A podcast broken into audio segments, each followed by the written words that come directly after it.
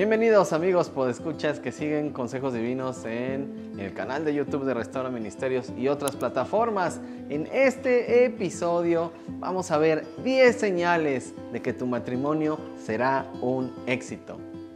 He visto muchos contenidos que aseguran que tu relación está bien si haces cosas con tu pareja como viajar, salir con amigos, adoptar juntos una mascota o regalar ropa, por ejemplo. ¿Sí? Uno encuentra cosas tan ridículas como que hay compromiso en la relación si uno tiene en la casa del otro su cepillo de dientes, por ejemplo. Para huir de ahí a la primera pelea insignificante, ¿no? Vaya compromiso. Bueno, empezaré por definir lo que consideramos noviazgo. Es aquella relación entre un hombre y una mujer adultos e independientes que se han comprometido para casarse en el corto o mediano plazo. En promedio, un año de noviazgo es suficiente, mientras reúnen los recursos para comenzar el nuevo hogar. ¿Quieres conocer más a esa persona especial? Pues lo que necesitas es cultivar la amistad entre ustedes primero.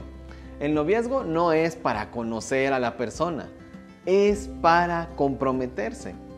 Ahora sí, si en tu noviazgo llevan a cabo estos 10 puntos que te voy a dar, ten la seguridad de que su matrimonio será un éxito. Mira el punto número uno. Iniciaste la relación por las razones correctas. Fijarte en alguien porque te atrae físicamente y te provoca muchas emociones está bien, es esencial, pero no es una razón suficiente, no es la única razón para iniciar un noviazgo. Si solo iniciaste la relación por eso, entonces serán altas las probabilidades de que te enamores fácilmente de alguien más que no sea tu cónyuge, por ejemplo. Muchos solteros fundamentan su decisión de empezar un noviazgo exclusivamente en el enamoramiento. Tú comienza un noviazgo porque tienes la certeza de que quieres unir tu vida a esa persona para toda la vida. Por eso fíjate bien. Número dos, tienen claras sus virtudes, pero también sus debilidades. ¿Vive el Evangelio en su vida? ¿Con sus padres, en su escuela o trabajo? Es decir, en todas las áreas de su vida. Eso espero. Pero lo importante es estar consciente de que lidiarás con sus debilidades, pues todas sus vidas. Asimismo, tu pareja lidiará con tus debilidades. Ahí es donde el amor se pone a prueba, pero también donde se perfecciona. El enamoramiento impide ver los defectos de carácter de la pareja y el matrimonio será una decepción tras otra. Necesitan reconocer sus debilidades y ayudarse mutuamente a amar a Dios para que su vida sea un ejemplo de integridad. Entonces, su matrimonio estará lleno de gracia y amor, a pesar de lo imperfectos que son, pues además pues serán perfeccionados por Dios en el proceso. Al reconocer las debilidades propias y las de la pareja, tendrán claro cuáles serán las tentaciones y las luchas y celebrarán las victorias. Esto requiere de sinceridad y transparencia. Número 3. Como es la amistad, así será el matrimonio. Para conocerse está la amistad. Ahí, en, ese proceso, es donde ustedes van a seguir conociéndose, conociéndose. No necesitan el noviazgo para conocerse, sino es en la amistad. Asegúrate de que su amistad, la amistad que tienen, te anima a seguir a Jesús cada día de tu vida y sobre todo que tu vida anima a otros y a esta persona a hacerlo también.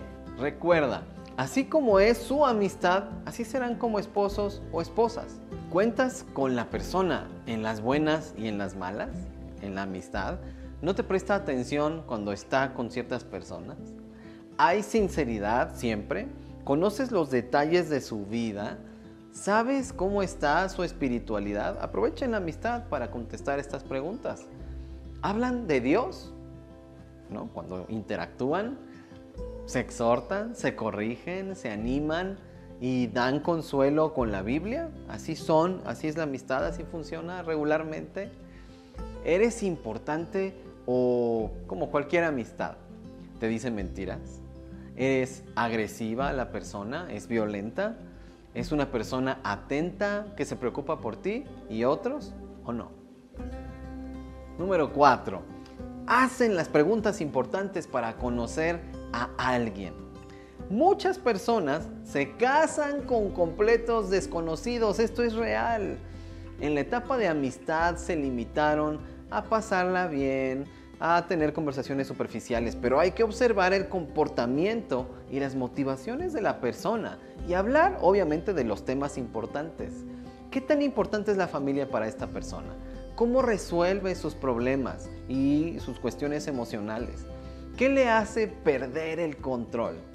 ¿Con qué pecados ha luchado en el pasado y en el presente con cuáles está luchando? ¿Qué lugar ocupa Dios en su vida? ¿Qué importancia le da a los mandamientos de Dios en sus decisiones? ¿Qué planes tiene? Conocer mejor o lo mejor posible a la persona antes de tener un compromiso con ella es algo que es muy sabio. Número 5. Tratan bien a sus padres. Fíjate en esto. Observa cómo se relaciona con las personas que deberían ser las más importantes en su vida se supone que tú serás la persona más importante en su vida.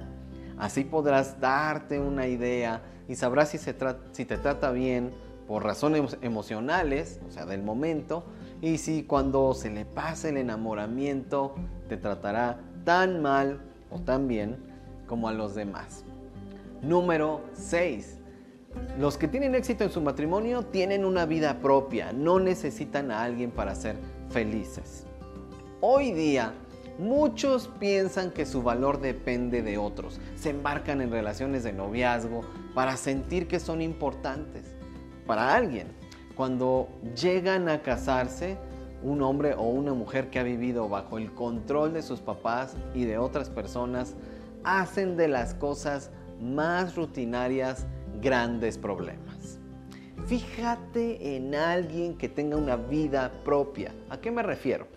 Que tenga intereses personales, que desee desarrollar una profesión o algo, oficio o negocio, que tenga objetivos, que tenga pasatiempos, que tenga amistades, que tenga compromisos. La gente que no tiene vida propia, no desea estar con alguien en especial y puede estar con cualquiera para evitar la soledad y sentirse con propósito. Evita ese tipo de personas para casarte, obviamente.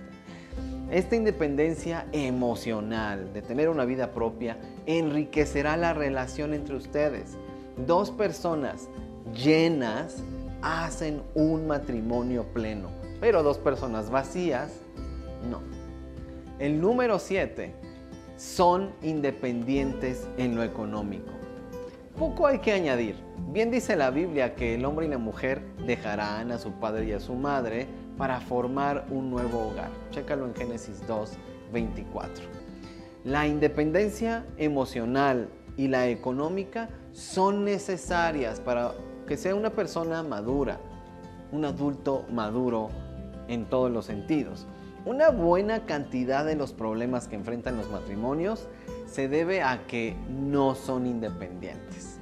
Viven con los padres o en su mismo terreno o construyen algo ahí arriba. O viven en otro lugar, pero están constantemente en casa de los papás y les piden dinero para terminar la quincena. Por ejemplo, comen casi todos los días en su casa. Siempre que el matrimonio sale de paseo, va con los papás. Y hablo de siempre. Los abuelos mantienen a los nietos, etc. Un verdadero caos.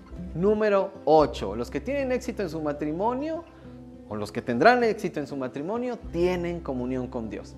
La persona que te interesa no será alguien perfecta, obviamente, pero se perfecciona en la comunión con Dios. Lo poco o mucho que sabe del Evangelio lo pone en práctica realmente y procura agradar a Dios y al prójimo como a sí mismo. La comunión con Dios por parte de ambos los mantiene en paz con el Señor y entre ambos. Mira a qué nos referimos con comunión con Dios. Y esto me lleva al número 9. quiere que tengas comunión con Dios. Esa persona con la que tendrás éxito en tu matrimonio quiere que tengas comunión con Dios y esto es especialmente importante si es el varón. Somos los responsables de que en nuestra familia Dios sea lo primero siempre, si desde la amistad, sea hombre o mujer, procura que tengas comunión con Dios, esa es la persona indicada. Y últimamente muchos están buscando consejería prematrimonial. Y adivina qué, pues se trata de hombres que pues son neófitos en el evangelio, son hombres que pues muchas veces ni son cristianos, a veces han llegado a ir por, eh, a congregarse con, la chica a, a la iglesia alguna que otra vez, ellas pues quieren casarse con él, pero ellas necesitan a quien pastoree su hogar. Y una persona que no es cristiana, un hombre que no es cristiano, un hombre que es un neófito en el Evangelio, no podrá ser este pastor de su hogar. Obviamente, si no tiene comunión con Dios, no le importará que la tengas también en su soltería. Esta persona ora antes de tomar decisiones importantes? ¿Actúa con la sabiduría que da vivir la palabra de Dios? Bueno, hazte esas preguntas y vamos al número 10.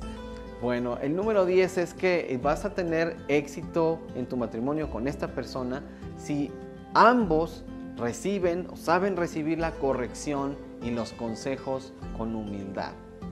Pocas cosas deben ser tan horribles como vivir con una persona orgullosa que piensa hacer todo bien y nunca equivocarse. Tal hombre o mujer vive en necedad constante. En cambio, si observas que tu amigo o amiga es una persona que toma sus propias decisiones, confiando en hacer la voluntad de Dios, pero que cuando se equivoca o peca es capaz de recibir la corrección, entonces te conviene. Asimismo, vale la pena quien procura pedir consejo a gente sabia antes de tomar decisiones muy importantes. ¿Qué te parecieron estas 10, digamos, parámetros, pruebas para ver si tu matrimonio va a tener éxito?